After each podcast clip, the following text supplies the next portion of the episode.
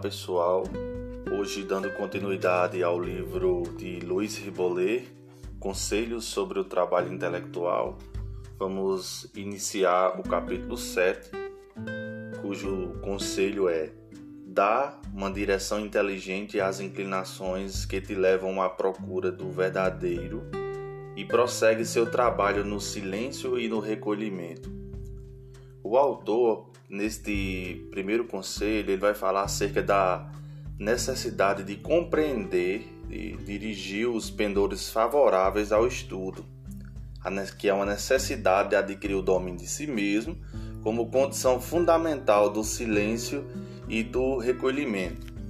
Acerca do segundo conselho, ele vai falar o seguinte: dá à tua curiosidade uma direção que a torne sã e fecunda ele vai dizer que a curiosidade é uma inclinação que vai ao encontro da instrução, um cuidado de saber, uma aspiração para o desconhecido. E uma definição exata seria a fome e a sede do verdadeiro.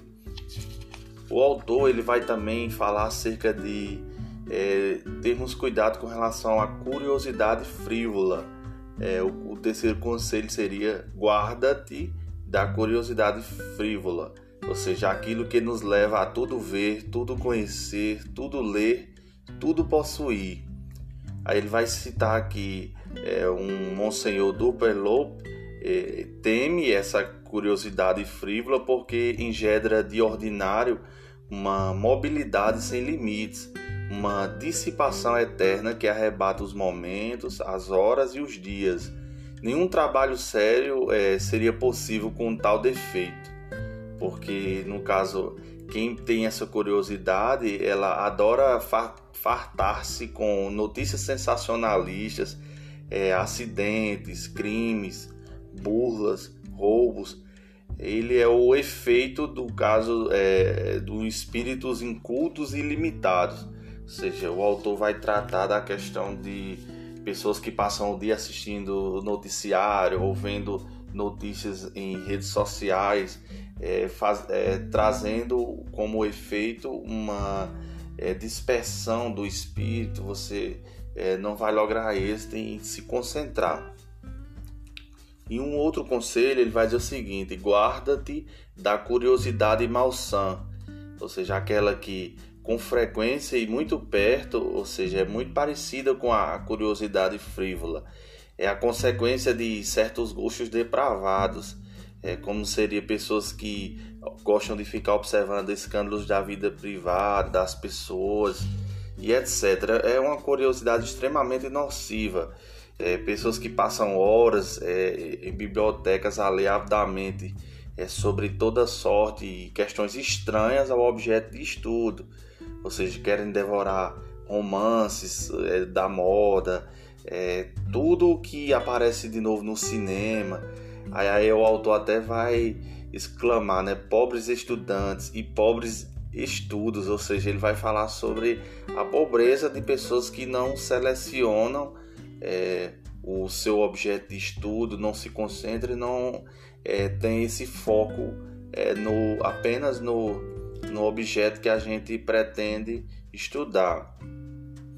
Ele vai dizer que esse tipo de curiosidade é, parece mais viva nas épocas de decadência. Queremos servir ao mesmo tempo Deus e a Satanás. Queremos o bem, porém conservamos a atração ao mal. Ou seja, que ele vai é, reafirmar ou massificar a questão de você não passar o dia é, cultivando essa curiosidade nociva. O autor também vai dizer, é, como conselho, para a gente cultivar a curiosidade sã e fecunda, que é aquela que está na ordem, aquela que será para ti o penhor do êxito. Seus modos podem reduzir-se a dois: a curiosidade prática e a curiosidade científica.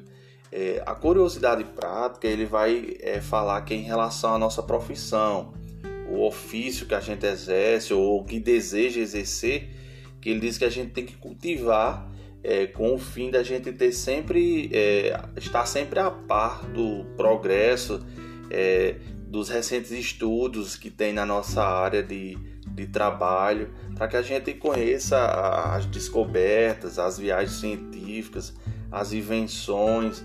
É, ou seja, é, ele vai dizer que aí esse ponto é um elemento de sucesso. E a, e a curiosidade científica seria um grau mais elevado, ou seja, seria é, a realidade de um espírito distinto. É, o ignorante não se admira de nada e o espírito medíocre está sempre satisfeito. Ou seja, ele vai dizer que a gente tem sempre ter uma. Não pode ter ausência de curiosidade.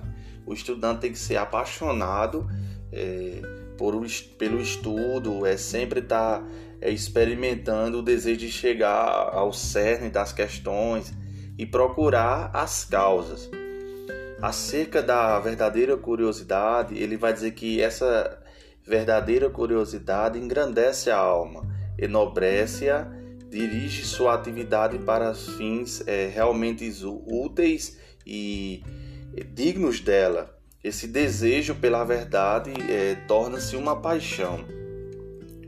E um outro conselho interessante que, que Ribolet, Luiz Ribolet vai dar nesse capítulo é acerca da ele vai dizer: disciplina cuidadosamente a tua atenção pela influência que ela exerce sobre todas as faculdades. Esta é a primeira condição de todo o progresso.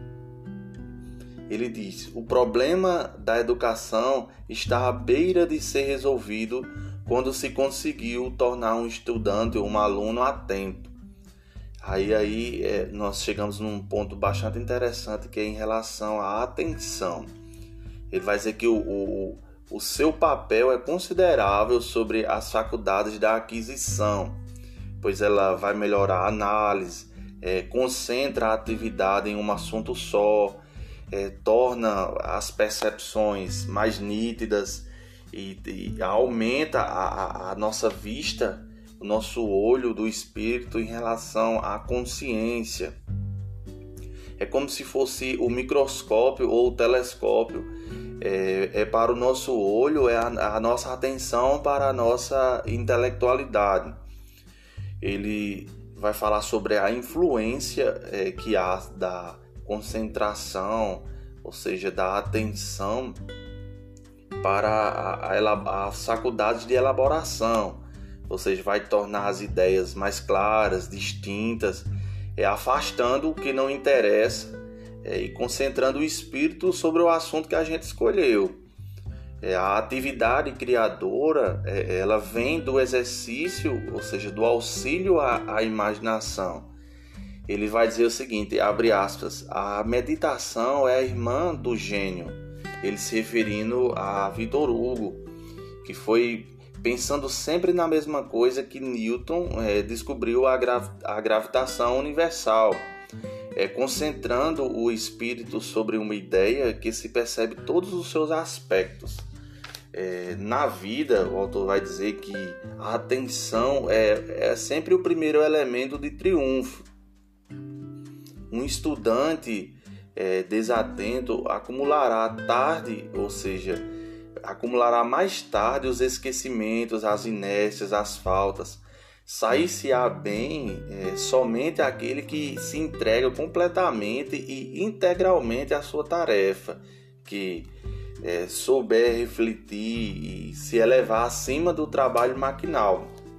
O autor vai dizer que a atenção ela desenvolve a energia e a vontade, principalmente, é, ela produz o esforço é, indispensável na vida moral, como também na vida intelectual para lutar contra as inclinações más e desenvolver os bons hábitos. É, ele vai dizer que a atenção ela desvia o espírito, é, no caso, o espírito do objeto que causa as paixões e direciona-o para o outro objeto.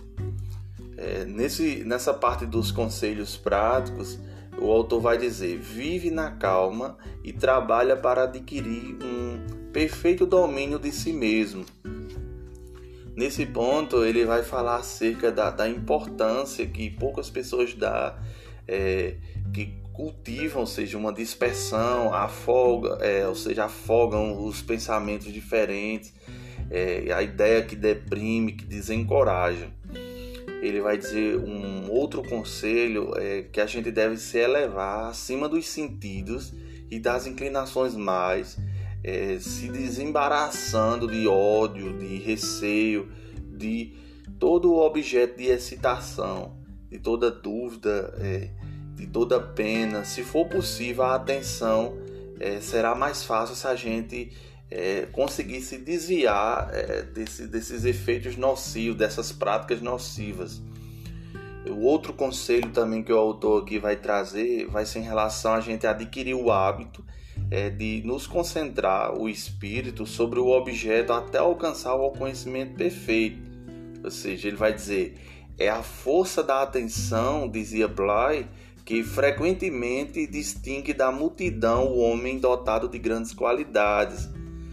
Os seres vulgares é, não conhecem nem regra nem objetivo na sua marcha aventureira.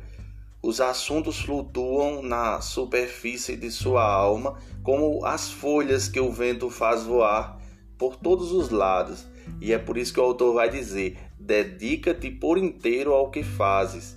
Evita ser partidário do mais ou menos, porque o mais ou menos é uma capitulação covarde perante o esforço contínuo.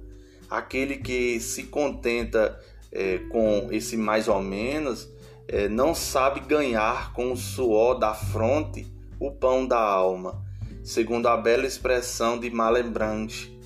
E é, é, nesse contexto que o autor vai dizer, praticamente, é, diante da lição a estudar, de um conhecimento a adquirir, é preciso saber dizer em um dado momento: saberei fazer isto.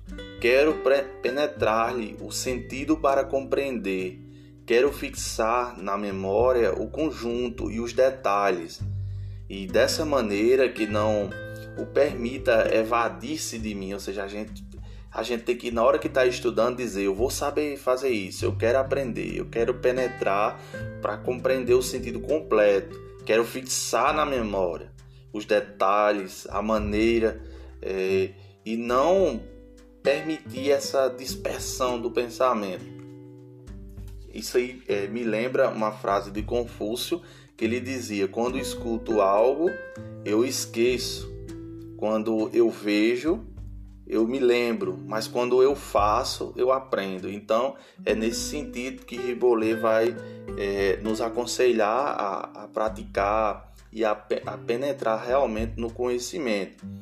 Ele também vai dizer: é, faça tudo o que puder para manter ou melhorar a tua saúde, é, para aproveitar a atenção, porque aí Ribollet vai trazer a questão dos fenômenos da circulação é, os fenômenos respiratórios para a gente ter, manter uma respiração é, profunda é, e também os fenômenos motores, é, que são a questão dos órgãos, dos sentidos, porque se você está estudando, por exemplo, com é, uma forte dor de cabeça, com dor nos olhos, é, com alguma tensão no ouvido, inibição de algum movimento, a gente aí no caso vai ter uma vai ser impossível a gente ter essa concentração é, e obter algum resultado profícuo.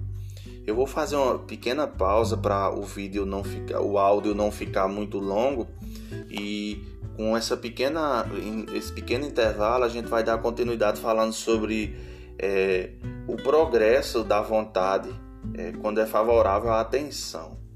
É, aguardo todos, é só alguns segundos e a gente vai dar continuidade ao capítulo 7 do livro de Ribollet.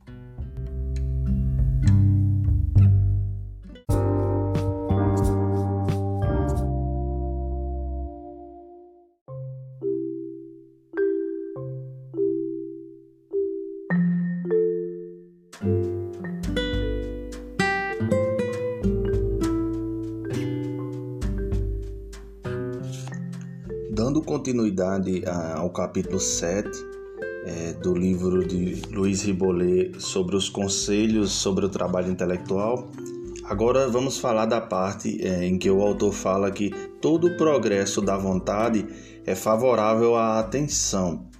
Ele vai falar que psicologicamente a ação da vontade é, sobretudo, eficaz é, na questão da distração. Quando a gente usa a força de vontade é, aplaca a questão da distração, da vontade de abandonar, ou seja, de concluir o, o trabalho que a gente é, se predispôs a concluir.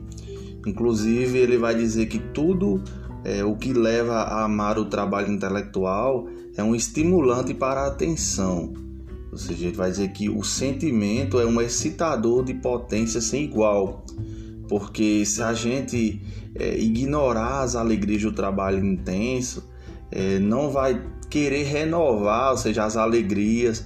Então é preciso tornar o trabalho é, uma, um momento delicioso, precioso para o estudante. O estudante deve sim é, começar a apreciar para poder é, cada vez mais renovar esse gozo, esse desejo de é, perquirir o, o objeto de estudo e etc.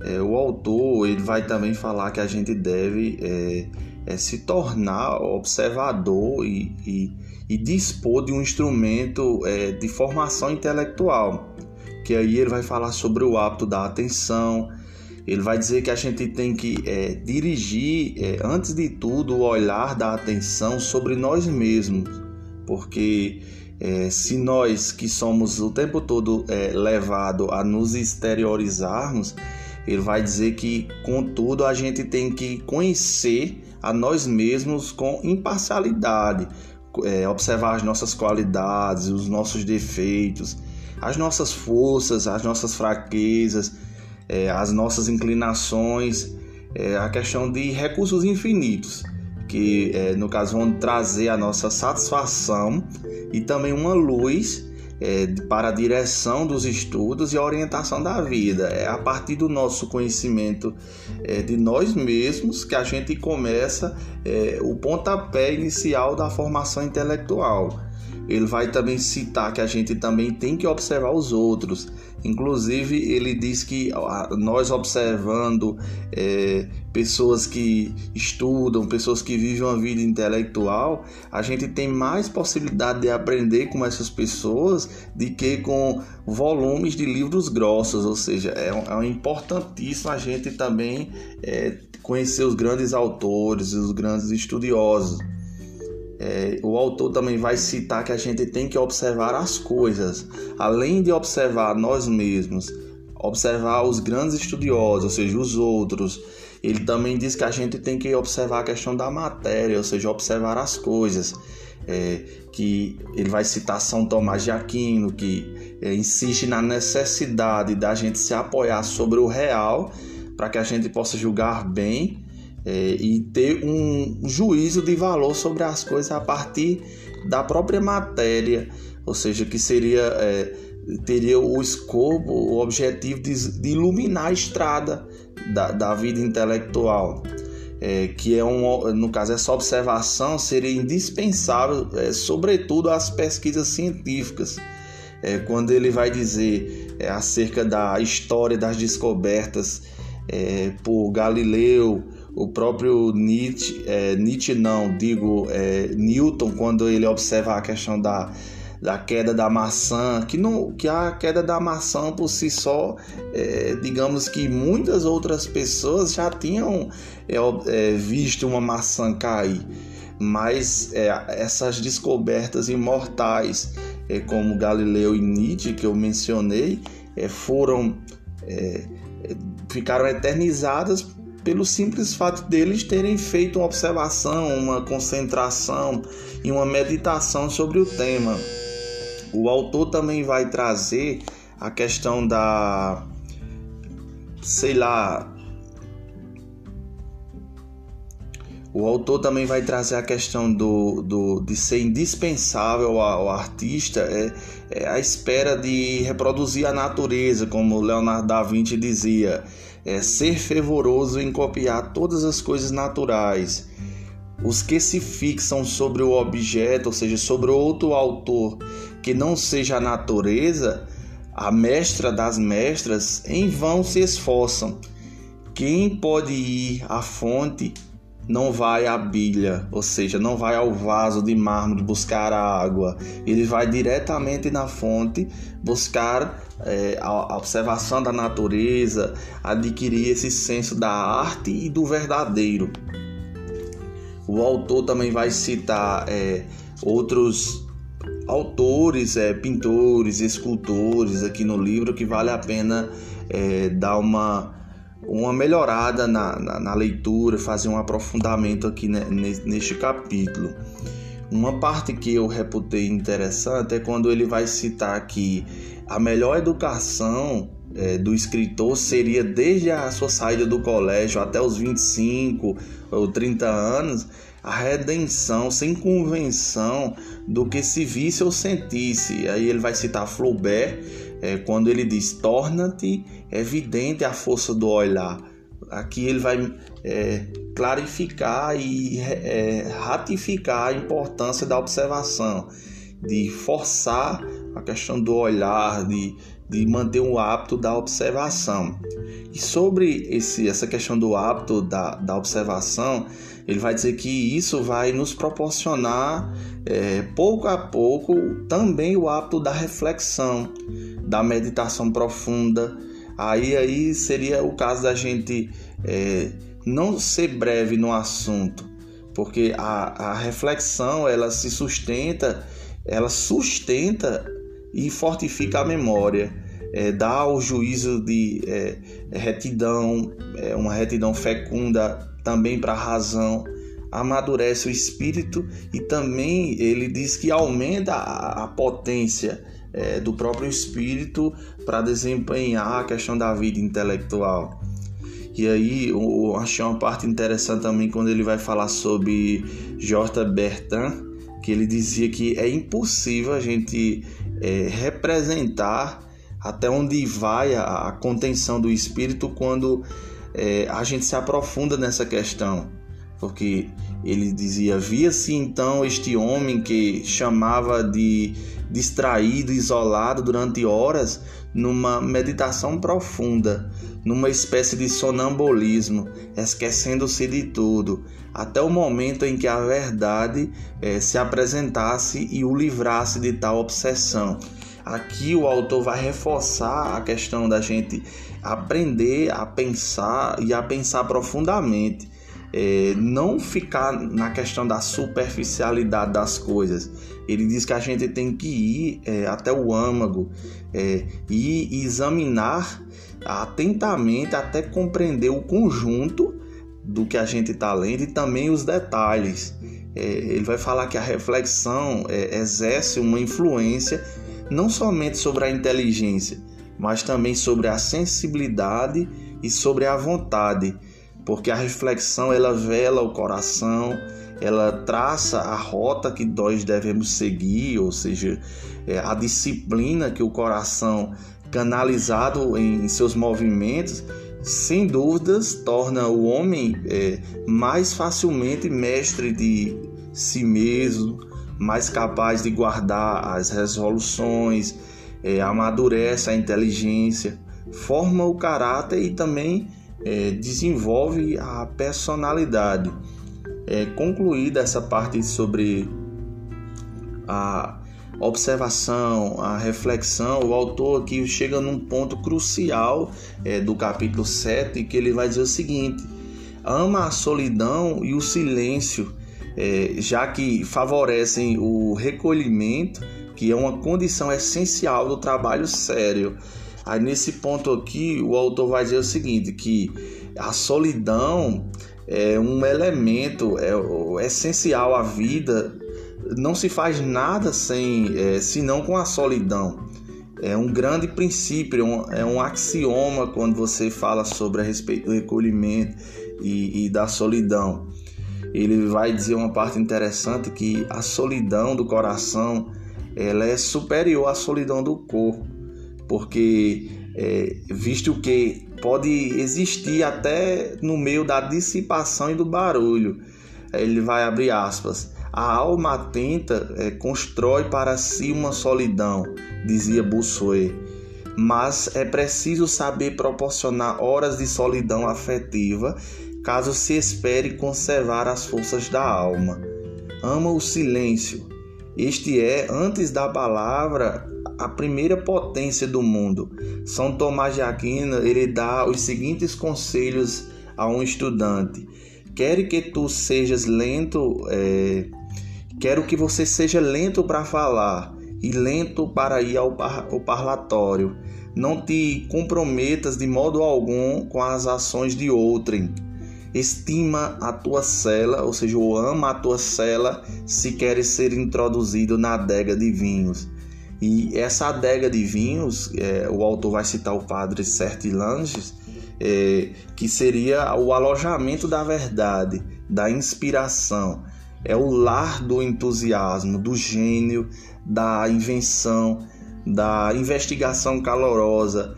É o teatro é, dos debates do espírito que dá embriaguez à alma. Aqui o autor vai citar brilhantemente eh, São Tomás de Aquino sobre a gente a cela aqui poder ser trocada por um quarto, por um escritório, um ambiente onde você possa é, ter a concentração e, e buscar a verdade plenamente sem a, as distrações do mundo. E também uma parte que eu reputei interessante aqui que ele vai falar sobre o excesso das palavras, né? quando ele diz: esforça-te para realizar é, o silêncio durante o trabalho de classe ou de teu pequeno quarto de estudante. Para isso, recolhe-te, isto é, vive na posse plena de ti mesmo. Faz calar em ti o orgulho, a sensualidade, a cupidez, reprime as inclinações perversas é, esquece tudo o que dissipa e põe as tuas faculdades em presença do verdadeiro, do belo, do bem, que elas alcem voo em direção ao mundo superior, a fim de lá desdobrar toda a tua envergadura, ou seja, a imaginação mantida no seu papel lá encontrará um ideal arrebatador. A memória, ela colherá flores preciosas a razão estará plenamente satisfeita, a alma inteira matará a sede do infinito. Aqui o autor também vai falar sobre é, a loquacidade, ou seja, é, o, o, é preciso vencer o, o, excesso das palavras, dos pensamentos vãos, é, também dos desejos inquietos, das paixões, dos preconceitos e também é, dos negócios do século. Ou seja, você não pode estar o tempo todo, 24 horas, é, é, observando os fatos que acontecem é, nas redes sociais, nos noticiários, porque aí vai dissipar a, o espírito. E para isso, o autor até cita o, o autor, é o padre Guthrie, que também é, é um francês e um escritor, que também fala sobre a, a questão do, dos conselhos para o espírito. É um livro que também vale é, apenas ser lido. E ainda continuando em relação à questão do silêncio, ele vai dizer que é no silêncio e no recolhimento que os maiores projetos foram concebidos é, que os mais belos livros foram escritos. Ele vai dizer que é no silêncio e no recolhimento que o nosso Senhor prepara a redenção do gênero humano. É no silêncio que os apóstolos, ou seja, preludiam, iniciavam a transformação do mundo pela, prega, pela pregação do Evangelho. E já partindo para a, a parte final aqui do, do capítulo, o autor vai dizer que é na solidão e no silêncio que Descartes é, prossegue seus estudos sobre a filosofia as ciências. É, para ficar mais só, é, ele vai, su, vai sair do tumulto, vai fugir do tumulto de Paris e vai para a Holanda, que é onde ali ele vai saborear a felicidade de se entregar sem perturbações ao trabalho do pensamento. E aí ele vai dar o último conselho que eu achei frenético, é, extasiante deste capítulo, que é o conselho final que ele vai dizer: Faz, portanto, teus estudos sob o olhar de Deus, com o desejo sincero de chegar à verdade. Fecha os teus ouvidos, ou seja, fecha os teus ouvidos aos ruídos vãos da terra. preserva a tua alma das agitações que a perturbam, e o trabalho se tornará delicioso. Teus livros serão como o jardim encantado, onde o olhar descobre as flores divinas, flores de ouro, flores de prata, flores de púrpura e de anil. E ele vai finalizar com o seguinte dizer: E o mais longe e o mais acima das páginas perceberá o céu semeado de estrelas cujas cintilações, ou seja, os clarões, aparecerão, ou seja, para você como raios de divindade. E é nesse note que eu finalizo este é, capítulo impressionante, extasiante do é, professor escritor Ribollet.